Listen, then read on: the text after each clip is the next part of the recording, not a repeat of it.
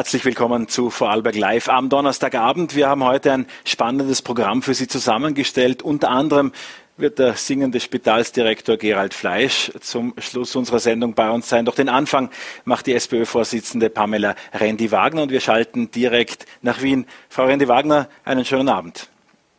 Schönen guten Abend. Ganz offen gefragt, wie geht es Österreich am Ende dieses schweren Jahres 2020? Ja, 2020 ähm, war ein Jahr, das, äh, glaube ich, niemand ausgelassen hat, das uns alle fest im Griff hat, sei es in der Politik äh, oder auch im privaten Leben. Und ähm, ich würde sagen, es ist ein Jahr der maximalen Herausforderungen, aber auch der großen Lehren für uns alle gewesen.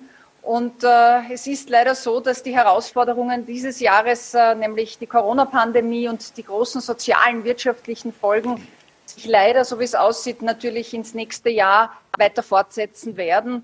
Äh, daher gilt es, äh, hier vorausschauend auch zu planen, was das nächste Jahr betrifft. Wir kommen aus einem Lockdown, sind in einem leichten Lockdown und es fühlt sich vor allem heute schon wieder so an, als ob wir kurz vor dem nächsten härteren Lockdown stünden. Es ist wieder so eine Zeit, einzelne Maßnahmen sickern durch. Die offizielle Seite sagt noch nichts, will am Freitag kommunizieren, man redet erst mit den Landeshauptleuten. Ähm, brauchen wir eine ruhigere Weihnachtszeit, als wir uns das ursprünglich vorgenommen hatten?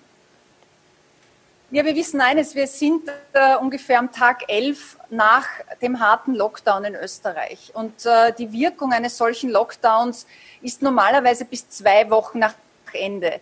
Das wäre Ende dieser Woche. Äh, wenn wir uns jetzt die Zahlen anschauen, dann sind wir weit über einer Fallzahl von 2000 Neuinfektionen pro Tag und einer sehr, sehr hohen Zahl an Todesfällen. Ähm, und das ist ein sehr hohes Niveau und äh, aus virologischer Sicht ist es zu hoch.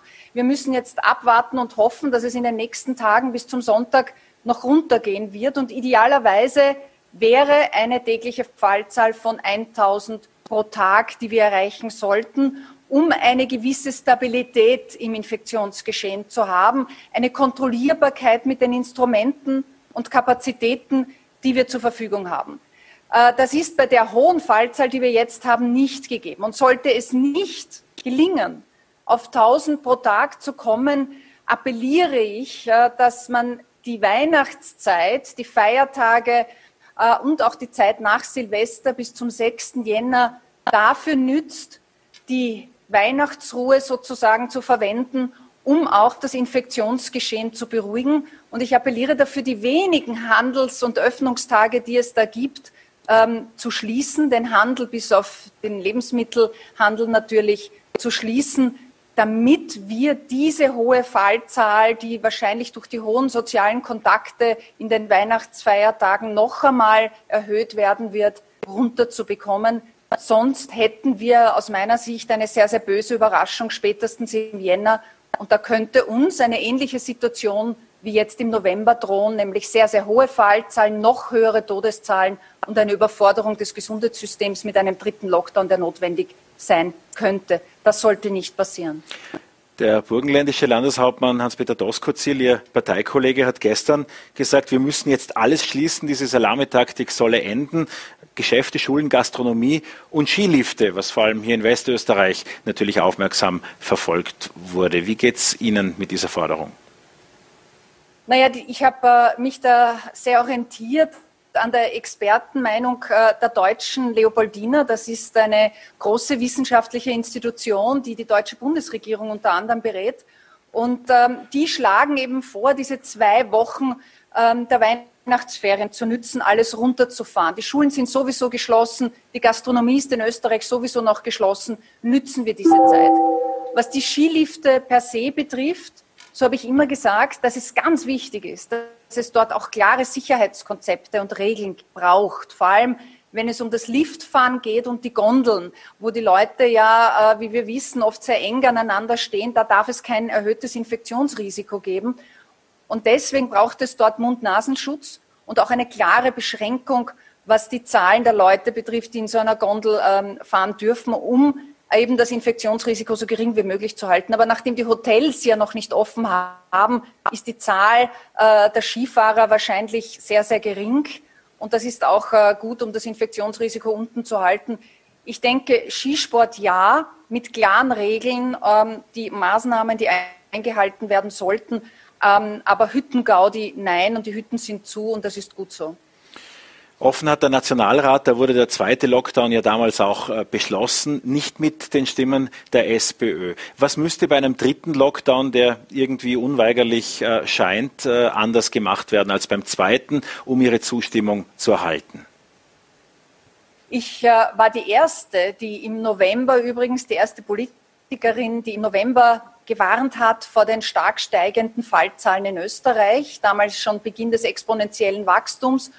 Und ich habe gesagt, wir müssen jetzt schnell Maßnahmen setzen, damit es zu keiner Überforderung in den Spitälern und in den Intensivstationen kommt. Ähm, die Regierung hat dann äh, eine Woche danach auch Maßnahmen gesetzt und Sie haben es erwähnt, es kam dann der weiche Lockdown und später der harte Lockdown.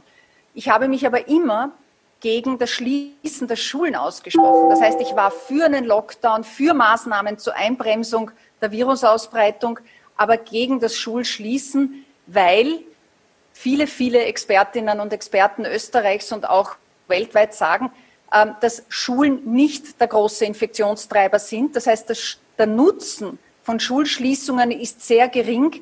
Der Schaden, der durch Schulschließungen an Kindern, an der Gesellschaft angerichtet wird, ist sehr, sehr hoch. Ich muss mich für die Tonprobleme entschuldigen, die da immer mal wieder kommen, aber wir können sie sonst klar und gut verstehen. Das ist ja auch ein großer Unterschied, den Sie derzeit äh, anders sehen als die Bundesregierung. Was wären denn Punkte, die Sie sagen würden, macht die Bundesregierung in der Krisen, äh, im Krisenmanagement gar nicht so schlecht? Naja, vor allem äh, rückblickend muss ich schon sagen, äh, dass zu Beginn der Pandemie im März ähm, wir es unterstützt haben, dass es äh, zum Verhängen des ersten Lockdowns gekommen ist. Das habe ich mitgetragen, weil es richtig und notwendig war, damit es nicht zu einer unkontrollierten Virusausbreitung äh, weiterkommt im März. Ähm, was ein Fehler aus meiner Sicht war, waren dann äh, die, die Tage und Wochen nach den Lockerungen im April und im Mai. Da wurde gelockert, da wurden alle Masken fallen gelassen, da gab es keinen Plan, wie man das Contact Tracing in Österreich, das A und O der Epidemiebekämpfung, verbessert. Es wurde nicht an einer guten österreichweiten Teststrategie gearbeitet und man ist unvorbereitet in den Herbst gegangen, ohne Sicherheitskonzept für die Schulen. Jetzt wirkt es etwas hektisch, die Organisation der bevorstehenden Impfung. Die Europäische Gesundheitsagentur braucht etwas mit der Zulassung, will das ordentlich machen, nun auf vor allem deutsches Einwirken dann doch etwas beschleunigt und jetzt will man auch in Österreich am 24.12. offensichtlich publikumswirksam die erste Seniorin impfen. Wie stehen Sie zu den Bemühungen der Bundesregierung, Impfstoff zu bekommen? Geht Ihnen das schnell genug? Sehen Sie Schwierigkeiten? Also das Allerwichtigste ist zu wissen, dass uns äh, hier wahrscheinlich die historisch größte Impfaktion, die Österreich je gesehen hat, äh, bevorsteht. Und sowas muss gut vorbereitet werden, organisatorisch, logistisch gut vorbereitet werden, gut im Zusammenspiel mit allen neuen Bundesländern, mit dem Bundesheer, mit allen Hilfsorganisationen, weil das kann die Bundesregierung ja nicht alleine machen. Da braucht es das Zusammenspiel aller und die müssen rechtzeitig einbezogen werden in die Pläne und in die Organisation. Das ist das eine. Und zum Zweiten braucht es eine gute Kommunikation, weil was nützt mir der beste Impfstoff, wenn die Leute diesen Impfstoff nicht vertrauen und ganz wenige nur hingehen und sich impfen lassen und eine niedrige Durchimpfungsrate das Ergebnis ist. Also hier braucht es eine intensive, ehrliche, vertrauensschaffende Informationspolitik seitens der Bundesregierung und die muss jetzt schon beginnen weil viele ihre Entscheidungen jetzt schon beginnen. Die Leute denken jetzt darüber nach, beginnen auch darüber zu reden mit ihren Hausärzten, mit den Apothekern. Und da gibt es null Information noch in diesen relevanten Berufsgruppen. Was den Zeitpunkt anlangt, glaube ich, ähm, ist es gut, wenn die Europäische Arzneimittelbehörde sich jetzt äh, die Zeit nimmt, die sie braucht zur Prüfung der klinischen Daten, zur Sicherheit und zur Wirksamkeit dieser Impfstoffe. Da wird es auf ein, zwei Tage oder eine Woche mehr nicht mehr ankommen. Ich glaube, wenn wir Anfang nächsten Jahres loslegen können, vor allem mit den Risikogruppen, diese zu impfen, diese zu schützen, wäre das äh, ausreichend. Und das muss gut vorbereitet sein und gut kommuniziert sein. Sie haben mit Ihrer Ausbildung und auch mit Ihrer Tätigkeit in den vergangenen ja über zehn Jahren äh, in die, genau in diesem Punkt äh, sehr viel Wissen sich angeeignet. Für viele ist jetzt dieses Thema auch für Politiker ja neu. Ähm, in Sachen Impfskepsis gibt es ja auch eine lange Geschichte in diesem Land. Deshalb auch an Sie die Frage, hat Sie diese Impfskepsis, die uns jetzt entgegenschlägt, überrascht? Nein, hat mich nicht überrascht. Also es ist bekannt, dass es äh, eine Gruppe gibt, äh, die sogenannte Impfgegner sind. Die ist zum Glück nicht sehr groß in unserer Bevölkerung, aber sie ist sehr laut. Ähm, und dann gibt es eine Gruppe von Leuten, und das ist die relevante, die man natürlich ganz intensiv ansprechen muss, eine Gruppe, die verunsichert sind, die viele Fragen haben. Und diese Fragen muss man beantworten. Da muss man auf Augenhöhe den Menschen begegnen, ihnen zuhören und ein Impfgespräch führen. Und dann, wenn die Leute das Gefühl haben, dass ihre Fragen ernsthaft und ehrlich beantwortet sind, vor allem was auch äh, Impfreaktionen, Impfnebenwirkungen betrifft, das ist ja die große Angst, die Leute haben, dann könnte am Ende, und das ist das Ziel, eine informierte, freiwillige Impfentscheidung äh, stehen. Das muss unser Ziel sein. Und das Ziel muss natürlich sein, eine hohe Durchimpfungsrate. Und da spreche ich schon von etwa zwei Drittel der Bevölkerung. Das wäre ein Ziel, das man jedenfalls erreichen sollte. Bis wann könnte das erreicht werden? Denn in Vorarlberger Seniorenheimen wird mit Interesse verfolgt, dass in Wien schon geimpft werden soll am 24.12. In Vorarlberg hieß es bislang, dass irgendwann Mitte Januar der Impfstoff dann aufschlagen soll überm Arlberg. Ähm, bis wann könnten weite Teile der Bevölkerung denn tatsächlich diese Impfung erhalten? Das werden mehrere Schritte sein. Äh, ganz zu Beginn natürlich die Menschen, die am höchsten bedroht sind durch Corona. Das sind die Risikogruppen der über 65-Jährigen. Das sind Bewohnerinnen und Bewohner von Pflege- und Altersheimen. Das sind Leute, die Grunderkrankungen haben. Die sollten im ersten Schritt jedenfalls priorisiert werden und äh, geimpft werden. Und natürlich auch die Menschen, die sie behandeln und betreuen in den Alters- und Pflegeheimen, weil die natürlich einen engen Kontakt haben. In einem zweiten Schritt sollten das dann äh, alle Gesundheitsberufe sein, alle Schlüsselberufe. Ähm, die in der Öffentlichkeit tätig sind und im dritten großen Schritt dann die gesamte Bevölkerung. Also das ist ein mehrstufiger Prozess, der gut vorbereitet sein muss und der wird sich sicher über das gesamte nächste Jahr 2021 hinziehen, ähm, wobei man davon ausgehen kann und ich hoffe, dass die Gesamtbevölkerung bereits Mitte des Jahres geimpft werden kann.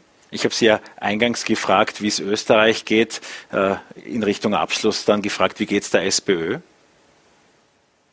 Äh, es ist irgendwie ein Krisenjahr, das auch uns natürlich äh, betroffen macht, vor allem was die sozialen und die wirtschaftlichen Folgen betrifft, mit einer Rekordarbeitslosigkeit von 450.000 Menschen und noch mal 300.000, die in Kurzarbeit sind, herrscht natürlich in der Sozialdemokratie und bei mir persönlich eine riesengroße Betroffenheit, was das betrifft. Uns als äh, politische Organisation, äh, muss ich sagen, für uns war 2021, was die Wahlergebnisse betrifft, ein erfolgreiches Jahr. Wenn man zurückblickt in den Jänner, ein sehr, sehr gutes Wahlergebnis im Burgenland, sehr erfolgreiche Gemeinderatswahlen auch in der Steiermark und Sie wissen auch in Vordelberg, wir konnten die Landeshauptstadt ähm, nach äh, Jahrzehnten wieder zurückgewinnen. Das ist ein großer Erfolg und natürlich auch ein Höhepunkt äh, in Wien mit dem erfolgreichen Abschneiden von Michael Ludwig als Wiener Bürgermeister.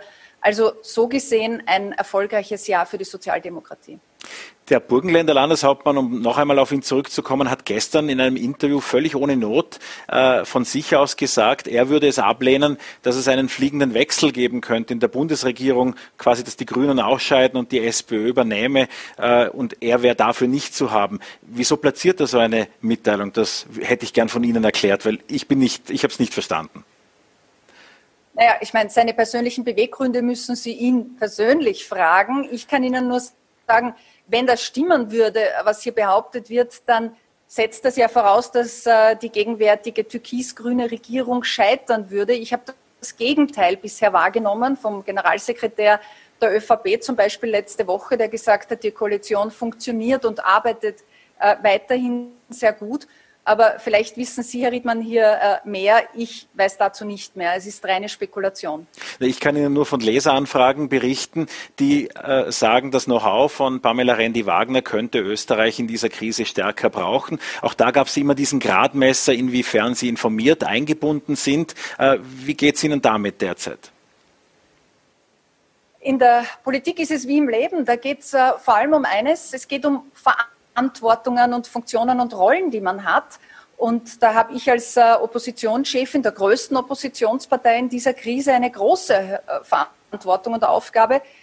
Zweierlei, nämlich indem ich Fehler, Fehlentwicklungen, Versäumnisse der Bundesregierung aufzeige und auch deutlich mache, öffentlich mache, aber auch mich einbringe, konstruktiv mit Vorschlägen, Ideen, wie wir diese Krise gemeinsam noch besser bewältigen können und da stelle ich auch mein Know-how natürlich zur Verfügung. Und das mache ich seit Februar übrigens dieses Jahres. Ich glaube, ich vergeht keine Woche, wo ich nicht mit einem Vorschlag rausgehe. Und viele dieser Vorschläge werden dann etwas später oft von der Bundesregierung umgesetzt.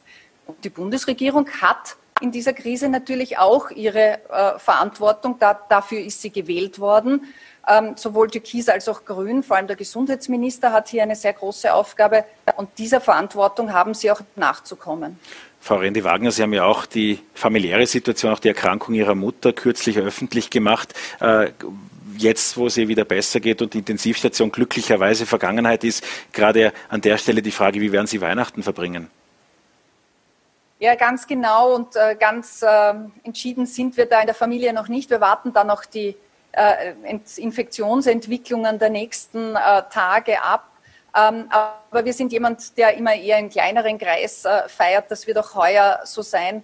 Und äh, vielleicht äh, noch einen anderen Haushalt dazu. Also mehr als zwei Haushalte werden es nicht werden. Na, dann bedanke ich mich sehr herzlich, dass Sie sich die Zeit genommen haben für Vorarlberg Live heute am frühen Abend und äh, Ihnen alles Gute und eine schöne Weihnachtszeit. Ihnen auch. Alles Gute. Vielen Dank.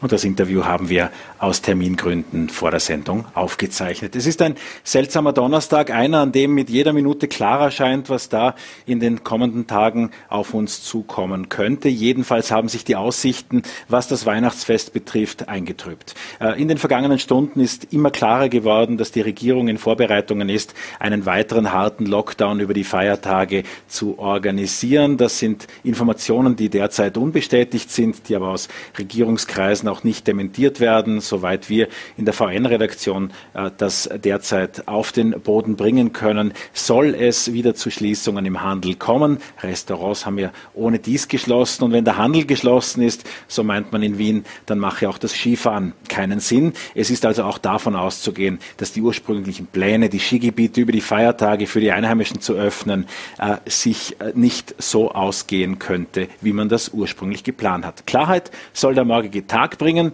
Es gilt da auch regierungsintern Absprachen zu treffen, dann müssen alle Landeshauptleute informiert werden. Und genau eine solche Landeshauptleute-Videokonferenz gibt es morgen im Verlauf des Tages. Und im Anschluss daran ist damit zu rechnen, dass der Bundeskanzler und der Gesundheitsminister vor die Presse treffen wird. Und hier auf Voller.t und auf VNRT werden Sie das morgen Nachmittag live sehen. Hilfreich ist es jedenfalls, sich über Weihnachten nicht allzu viel vorzunehmen. Und äh, ich freue mich jetzt, dass wir die Situation im Gesundheitssystem beleuchten können. Dazu ist bei uns im Studio Direktor Gerald Fleisch von der Landeskrankenhausbetriebsgesellschaft. Herzlich willkommen. Schön, dass Sie sich die Zeit für Vorarlberg Live heute Abend genommen haben. Sehr gerne. Einen schönen Abend. Wie geht es dem Gesundheitssystem in Vorarlberg aktuell? Wie sehen die Zahlen aus, die Intensivstationen? Es hat sich etwas entspannt, hat man den Eindruck. Ja, wobei die Situation sehr trügerisch ist. Also wir hatten sehr dramatische Zustände. Es hat sich nur leicht entspannt, aber es bleibt angespannt und leider müssen wir für den heutigen Tag sagen, dass sich die Zahlen wieder erhöht haben. Gering nur, aber wir haben mehr auf der Intensivstation, wir haben mehr Covid-Patienten als noch gestern. Das heißt, diese erwartete Abflachung ist zumindest nicht eingetreten und aus Sicht der Mitarbeiter an der Front, und ich durfte auch diese Woche mehrere Intensivstationen persönlich besuchen, ist die Situation einfach dramatisch. Die Mitarbeiter sind am Anschlag und man muss es auch gesehen haben, also das wirkliche Elend dieser Pandemie ist in den Intensivstationen sichtbar. Situation sehr angespannt. Schildern Sie uns Ihre Eindrücke von Ihren Besuchen auf den Intensivstationen. Das sind ja Bereiche, in denen Bürger natürlich, obwohl man es manchen wünschen würde, dass er mal kurz reinschauen kann, wie es da zugeht. Äh, wie, wie, wie sieht es dort derzeit aus? Ja, danke für diese Frage. Es ist ein hochemotionales Thema. Die Mitarbeiter auf den Intensivstationen sind geschult, trainiert darauf, Menschenleben zu retten in ganz besonderen Situationen, sei das postoperativ oder bei schweren Grunderkrankungen. Jetzt allerdings haben wir insgesamt übrigens 127 verstorbene Patienten in den Krankenhäusern in Vorarlberg. Bisher, eine sehr hohe Zahl, haben wir viele Menschen, die dann äh, beatmet werden, intubiert werden und wir wissen einfach, dass ein großer Teil dieser Patienten, ungefähr 60 Prozent, nicht überleben wird. Und das ist eine unglaubliche Belastung für die Mitarbeiter noch dazu, wenn man sehr viele Patienten hat und weiß, dass man nicht jene Räumlichkeiten zur Verfügung stellen kann, die man eigentlich hat auf einer gut eingerichteten Intensivstation. Und daher ist die Situation bei den Mitarbeitern sehr angespannt. Was vor allem dazu kommt, ist der Umstand, dass eine erste Phase durchzustehen war. Auch die zweite Welle haben die Mitarbeiter großartig geschafft. Aber es ist kein Ende abzusehen. Also dieses psychologische Moment, dass wir alle die wir in dieser Zeit, in dieser Welt geboren sind, dass man die Dinge beherrschen kann und die Dinge vorübergehen und es ist lösbar, dieser Umstand ist jetzt nicht mehr gegeben. Und eine dritte Welle, die durchaus möglich erscheint aus unserer Sicht, würde die Mitarbeiter auch psychisch an den Rand bringen. Wir haben alle im Frühjahr von unseren Balkonen aus für die Arbeiter im Gesundheitswesen auch applaudiert, Danke gesagt. Äh, die Hoffnung war dann, dass sich das irgendwann in auch monetären Prämien niederschlagen möge. Was hat denn jemand, der dieses Jahr auf Intensivstationen gearbeitet hat, nur noch wirtschaftlich davon? Ja, vielleicht, und da möchte ich also einfach das Gesundheitswesen allgemein richtig einordnen. Das Gesundheitswesen beschäftigt Menschen, die mit einer sehr hohen Intention arbeiten und deren Ziel es ist, Menschenleben zu retten oder zu verbessern. Äh, wir haben grundsätzlich gute Löhne, haben gute Dienstzeiten, haben auch, das ist heutzutage schon ein wichtiges Moment, einen sicheren Arbeitsplatz. Und wir haben jetzt versucht, die Mitarbeiter, die besonders äh, in, äh, im Einsatz waren, mit zusätzlichen Prämien abzugelten und natürlich auch, und da sind wir sehr dankbar, dass unser Betriebsrat, der Zentralbetriebsrat, hier sehr kooperativ war, haben für beide Phasen ein Package geschnürt, das aus Sicht der Arbeitnehmerschaft und aus Sicht des Arbeitgebers eine vernünftige Größenordnung hat. Kann man das detaillierter machen? Ja, das ist sehr unterschiedlich, je nach Bereichen, aber es sind einfach doch äh, namhafte Geldbeträge, die geflossen sind. Und vor allem war es uns wichtig, dass die Mitarbeiter eine Zeitsouveränität haben, dass die Arbeitszeiten planbar sind und dass man so Themen wie Teamsplitting im zweiten Lockdown nicht mehr braucht. Es laufen im Krankenhaus, Sie haben das angesprochen, die Vorbereitungen auf eine mögliche dritte Welle. Was sind Vorbereitungen, die es da zu treffen gibt? Was verändert sich auch in der Behandlung der Patienten? Ja, also wir haben schon im Frühjahr einen Stufenplan entwickelt dann haben wir die Erkenntnisse des ersten Lockdowns, der ersten Welle eingebaut, jetzt die Erkenntnisse der zweiten Welle. Für uns wichtig ist der Umstand, dass wir versuchen, neben dem Herunterfahren der Krankenhäuser möglichst den Regelbetrieb, die Grundversorgung aufrechtzuerhalten. Das heißt, die hohe Aufgabe ist, die Balance zu halten, eingeschränkt zu agieren, um möglichst viel Platz für Covid-Patienten zu haben und auf der anderen Seite die notwendigen, wichtigen, elektiven Eingriffe durchführen zu können, um hier nicht äh, kollateral Nebenthemen aufzubauen. Ich darf äh, mit Stolz für das Unternehmen sagen, dass wir vor dem zweiten Lockdown bereits alles wieder aufgeholt hatten, was wir im ersten Lockdown nicht durchführen konnten und dass die Mitarbeiterinnen und Mitarbeiter also mit hohem Einsatz daran sind, dass wir in allen Bereichen, sei das äh, Indikationsstellungen, sei das in der Therapie, bei Operationen, einfach schauen, dass Vorarlberg gut versorgt bleibt. Da gibt es viele schöne Worte für Dinge, die aufgeschoben werden müssen. Da geht es beispielsweise, um da äh, etwas in die Tiefe zu gehen, um Krebsoperationen, um andere Themen, die nicht einfach warten können, bis eine Pandemie vorbei ist. Genau. Also es gibt ein paar Themen, die sind einfach ganz hart und die werden wir durchziehen. Das heißt, wenn es ums Thema Unfall geht, ums Thema Herzinfarkt, ums Thema Schlaganfall, das wird sowieso durchgeführt Unaufschiebbare notwendige Operationen oder Not-OPs werden auch durchgeführt und darüber hinaus versuchen wir all jene Operationen, die für die Patienten einfach angenehm sind, wenn man sie hinter sich hat, auch durchführen zu können.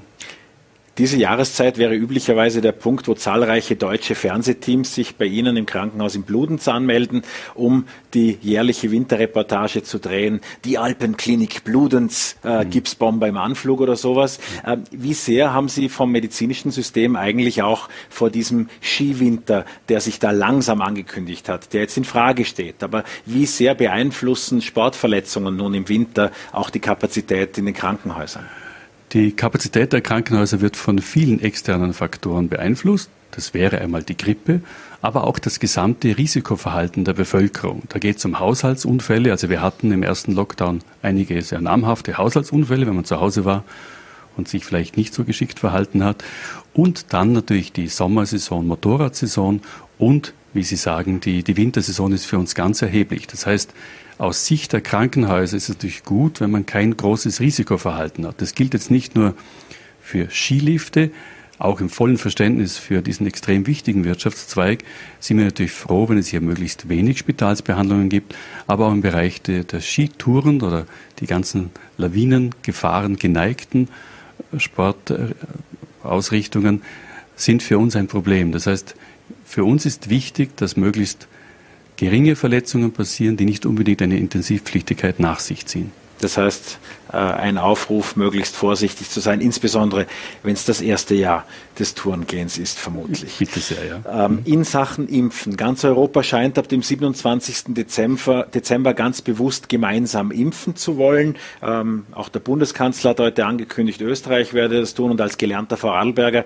sagt man natürlich in Wien und in Niederösterreich. Wie lange dauert es denn, bis der Impfstoff über den Arlberg kommt?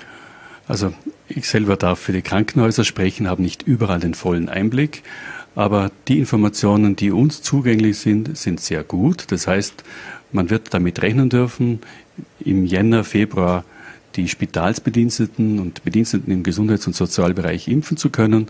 Darauf hoffen wir, aber ich möchte darauf hinweisen, dass es eben nur eine Maßnahme ist. Also das Testen, das Impfen, das soziale Verhalten, dass man also möglichst wenig Kontakt hat, das gibt eine Mixtur, mit der es gelingen könnte, die Pandemie etwas abzuflachen. Januar und Februar als Impfmonate, heißt das, dass das bis dahin ein beträchtlicher Teil der Angestellten geimpft werden kann oder sind das nur diejenigen, die tatsächlich an der medizinischen Front da stehen? Also bisher kann ich dazu noch keine validen Zahlen nennen, aber wir gehen davon aus, dass doch ein Großteil der Mitarbeiter durchgeimpft werden kann, aber gibt auch äh, Impfstoffe, von denen gesagt wird, dass man sie zweimal applizieren wird müssen. Also auch da muss man einfach mit Vorsicht agieren und darf sich hier nicht große Wunder erwarten. Aber wenn ich das gleich anmerken darf, für uns ist wesentlich, dass man sich impfen lässt.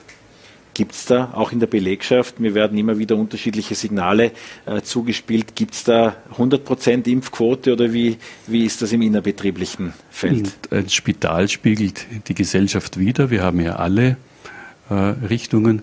Aber natürlich Überhand hat schon klar die Grundstimmung, sich impfen zu lassen. Viele namhafte Mediziner im Unternehmen würden sich gerne als erstes impfen lassen. So viel darf ich sagen. Hätten Sie mit diesem ersten Schwall an Skepsis gerechnet, dass es eine Frage ist, ob man sich impfen lässt oder nicht? Zuerst warten mhm. wir ein Dreivierteljahr lang auf äh, eine mögliche Ausweg aus der Pandemie und dann ist die Frage da, dass jeder für sich selber nochmal entscheiden muss, ist das jetzt wirklich sicher oder nicht? Und ich befürchte, das Individuum kann diese Entscheidung ja nicht wirklich treffen, da wird es nur mit Vertrauen funktionieren.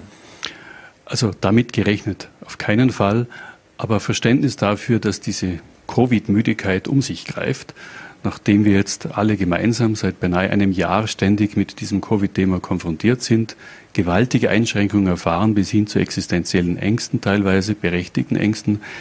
Da hat man natürlich Verständnis dafür, dass man das alles skeptisch sieht. Ich glaube, es liegt daran, der Bevölkerung in Ruhe und Klarheit einfach zu vermitteln, dass das das Maß der Dinge ist derzeit, dass man impft, dass man testet und man somit für uns alle, jeder für sich auch diesen Wohlstand, den wir haben, dass wir den bewahren können und nicht irgendwann in einen Unwohlstand geraten, der uns alle trifft.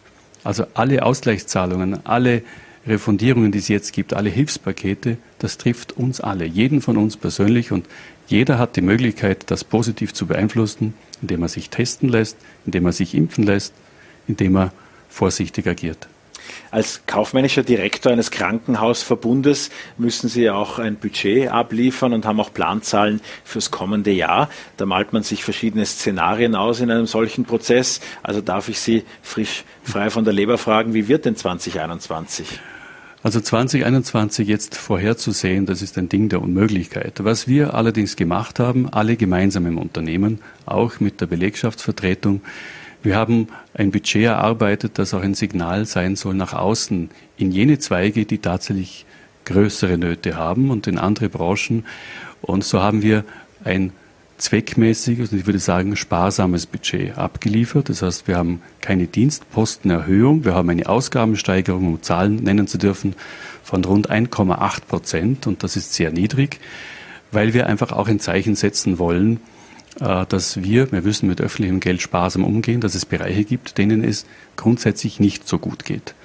Aber für uns ist nicht absehbar, was bedeutet zum Beispiel ein pandemiesicheres Krankenhaus, wie wird eine nächste Pandemie aussehen, wie lange verläuft diese Pandemie.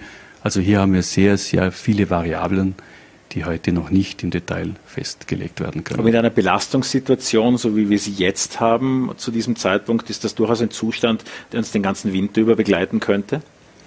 Ja, also ich glaube, es ist wichtig, einfach auch der Bevölkerung klar zu sagen, dass im Grunde niemand weiß, wie es wirklich in zwei, drei Monaten aussieht. Und dass wir als Gesundheitswesen einfach uns auf möglichst unangenehme Szenarien vorbereiten müssen, dass wir dann auch gerüstet sind, wenn es sich nicht verbessert. Aber wie eingangs schon erwähnt, wir müssen leider mit den jetzigen Vorgaben, also diese Müdigkeit, Covid, diese Scheinsicherheit, die wir haben, die hohen Infektionszahlen, die Feiertage vor uns, müssen wir mit einer dritten Welle, in welcher Ausformung auch immer, rechnen. Können wir nochmal bei Ihnen, bei den Mitarbeitern, Mitarbeiterinnen, Mitarbeitern aufs Individuum runtergehen? Mhm. Wir hatten die Möglichkeit bei einer der ersten Sendungen von Vorarlberg Live mit dem Koordinator der Intensivbetten, der Intensivmedizin zu sprechen, ähm, der uns ganz eindrücklich geschildert hat, wie nicht einfach das auch manchmal im Alltag äh, auch für die Bediensteten ist. Jetzt weiß man schon üblicherweise von sehr langen Dienstzeiten, auch von Ärzten. Wie sieht derzeit eine normale Schicht eines Arztes, einer Pflegerin, eines Pflegers aus? Äh, Im Grund ähnlich wie sonst. Es kommt nur eine gewaltige Belastung dazu. Also das Tragen von Schutzmaterial ist schon eine gewaltige Belastung. Wenn man sich das vorstellt, man ist in äh, doch klimatisierten oder klimatisierten heißen Räumen, hat da gewaltige Schutzkleidung an und muss dann noch teilweise mit Menschen umgehen, von denen man weiß, dass sie das nicht überleben werden. Und hat noch diese soziale Distanz mit Maske, Brille. Also diese beiden Dinge erschweren den Arbeitsalltag gewaltig. Vielleicht zusätzlich auch noch, und der Oberarzt Dr. List, den Sie zitiert haben, der hat hier eine großartige Arbeit für die Krankenhäuser gemacht und macht sie auch zukünftig, ist, dass wir ja grundsätzlich Intensivstationen haben, ICUs, Intensive Care Units, die ausgelegt sind für Beatmungen und schwere Intensivbehandlungen. Aber aufgrund dieser Zunahme an Intensivpatienten sind wir ausgewichen in andere Räumlichkeiten. Das heißt, die Mitarbeiter müssen teilweise in nicht dafür vorgesehenen Räumlichkeiten Intensivmedizin betreiben. Zum Beispiel. zum Beispiel. Und das ist schon ein gewaltiger Aufwand und es ist sehr beeindruckend, wie die Mitarbeiter hier auch improvisiert haben, dass hygienische Vorgaben eingehalten werden können, die ganze Logistik, Materialbewirtschaftung und es sich wirklich nicht nur bemühen, auch die Patienten aufzufangen. Und was mich besonders berührt ist, wie die Mitarbeiter auch mit den Angehörigen der intensivpflichtigen Patienten umgehen. Dass man sich hier Zeit nimmt, dass man versucht, Kontakt zu halten. Wie sieht das im Normalfall aus? Gibt es da Telefonanrufe, die man miteinander macht? Ja, also wir versuchen mit den Angehörigen Telefonzeiten zu vereinbaren, damit es auch gebündelt wird und dass man, sagen wir, zwischen 14 und 16 Uhr mal die Angehörigen anruft, ihnen mitteilt, je nach Verlauf der Krankheit und dass man, wenn möglich, auch mit den Patienten Kontakt haben kann, sei es über FaceTime oder über digitalen Medien. Also hier wird alles unternommen, um möglichst äh, die sozialen Kontakte nicht abbrechen zu lassen. Das heißt auch, dass sich die Erkrankten möglichst wenig allein fühlen. Genau. Wie ist der Prozess? Sie haben das anfangs der Pandemie mal in Hohenems gezeigt, dass es ein Zimmer gibt, um sich zu verabschieden, wo auch Angehörige äh, kommen können. Wie wird das zwischenzeitlich gehandhabt, jetzt wo es viel öfters notwendig ist, sich zu verabschieden? Ja, das ist ein sehr schwieriges Thema, sehr schwierige Frage. Jetzt wir versuchen natürlich die Angehörigen möglichst äh, zeitnahe zu informieren, dass sie zeitgerecht vorbeikommen können. Aber das findet auf der Intensivstation statt, findet in normalen Zimmern statt, findet in Verabschiedungsräumen statt. Das ist sehr je nach dem einzelnen Fall. Aber es ist tatsächlich ein Thema, das oft gesellschaftlich tabuisiert wird und denke ich auch wichtig, einfach den Angehörigen da Beileid auszusprechen. Äh, man darf einfach nicht die Todesfälle übersehen, die es ohne Corona nicht geben würde. Das ist eine einfache, simple und klare Wahrheit. Wie geht das professionelle Medizinpersonal mit, diesem, äh, mit dieser Belastung um? Da gibt es ja das Mittel der Supervision, beziehungsweise dass man sich halt irgendwo aussprechen kann. Mhm. Wie verarbeiten das die Damen und Herren? Es gibt ganz unterschiedliche Charaktere. Es gibt Mitarbeiter, die das selber für sich verarbeiten. Es gibt solche, die es im Team verarbeiten. Es gibt solche, die das privat verarbeiten können. Und natürlich haben wir schon zu Beginn der Pandemie psychologische Betreuung zur Verfügung gestellt, dass hier via Supervision oder psychologische Betreuung das abgearbeitet werden kann. Der Mitarbeiter kann und darf sich melden. Was man nicht unterschätzen darf, ist die Dauer dieser Pandemie. Das geht ein, zwei Mal, aber diese Häufigkeit dieser Verabschiedung oder dieser Schicksalsschläge nimmt zu und da ja, ist der Druck einfach sehr hoch auf die Mitarbeiterinnen und Mitarbeiter. Da gibt es ein Wort, das wir alle gelernt haben, die Triage, also mhm. dann, wenn das Krankenhaus nicht mehr kann mhm. und wenn entschieden werden muss, wem mhm. eine Behandlung zuteilkommt und nicht. Wie knapp waren wir Mitte November, wie, wie knapp sind wir am Kollaps vorbeigeschrammt? Wir sind sehr knapp vorbeigeschrammt. Also das ist tatsächlich etwas, ich denke, wir haben daher ex post auch korrekt und richtig, im richtigen Zeitpunkt gehandelt. Die Politik hat hier die richtigen Entscheidungen gefällt, aber es war sehr knapp. Wir mussten zum Glück nicht triagieren in Vorarlberg. Wir mussten auch keinen Patienten verlegen in dieser heißen Phase. Darf erinnern, dass wir im ersten Lockdown Patienten aus dem Südtirol übernommen haben und hier zu uns, bei uns zum Glück auch wieder gesund gepflegt haben. Aber es war sehr knapp und daher auch unsere große Vorsicht und der Appell, dass wir nicht noch einmal in eine solche oder vielleicht sogar schärfere Situation geraten. Jetzt wir Vorarlberger sagen immer gern, wir können alles, wir haben alles, wir mhm. sind bestens ausgestattet. Was die Behandlung von Covid-Patienten gibt, gibt es eine Stufe, die wir nicht können. Die sogenannten ECMO-Maschinen, äh, mhm. die es mhm. in Vorarlberg nicht gibt. Jedenfalls war das mein Letztstand. Mhm. Ähm, auch mhm. ein sehr spektakulärer Fall, nämlich jener Herr, der mit dem Blackhawk mal nach Wien geflogen wurde. Der wurde in Wien dann an einer solchen ECMO-Lungenmaschine angeschlossen. Sterben in Vorarlberg Leute, weil wir diese Ausstattung nicht haben? Bräuchten wir sowas? Eine äh, äh, gute Frage. Also vielleicht grundsätzlich in Vorarlberg, wir sind ja äh, Schwerpunkt Krankenhausgebiet und nicht Zentralversorgung. Das heißt, wir haben einige Bereiche, die wir grundsätzlich nicht haben und auch nicht haben können.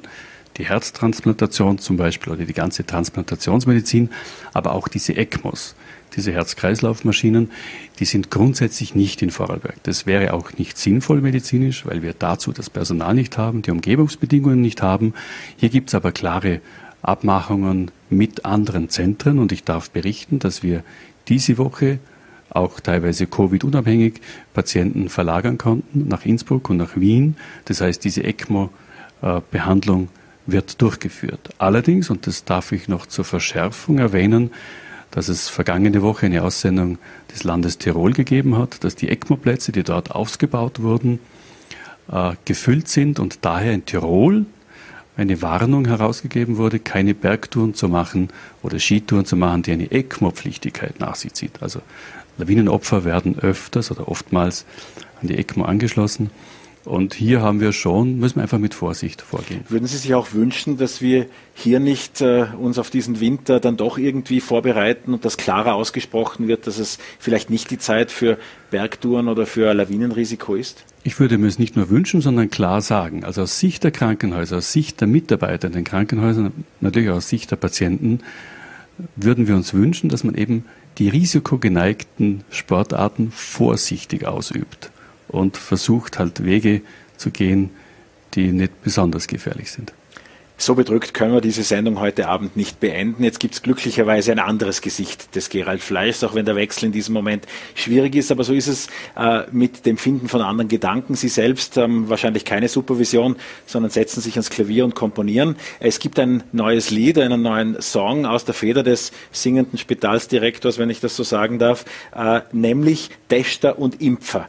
Äh, da haben Sie sich alles von der Seele geschrieben, was so im Kopf umherging. Genau, also ich trenne normalerweise diese beiden Welten oder diese beiden Menschen sehr. Aber nachdem ich tagtäglich damit konfrontiert bin und weiß, wie wichtig es wäre, sich testen zu lassen und auch impfen zu lassen, habe mir des Nächtens ein Lied überlegt und gedacht, vielleicht ist es ein kleiner Beitrag, um darauf hinzuweisen, dass es nicht unklug wäre, sich testen und impfen zu lassen. Na, also wer das gesprochene Wort nicht versteht, der, dem hilft vielleicht die Musik und ich würde vorschlagen, dass wir da kurz mal reinhören. Musikvideo gibt es noch keines, deshalb spielen wir einige Klänge an dieser Stelle an und ja, Gerald Fleisch mit Tester und Impfer. Rot, nicht über die Ampel, ich pass halt auf, so gut das geht, im Dorf fahr ich nicht 180 damit ja niemand sie leer belohnt.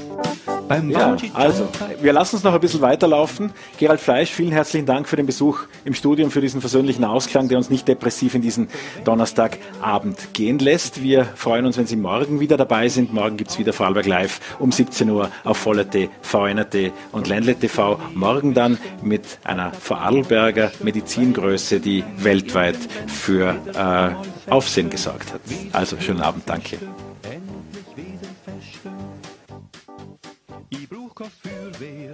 Seht so ein Trottel, weil bei mir hat's noch nie brennt und operieren lass ich mich ganz sicher nie, weil ich bin einfach kein Narkosepatient.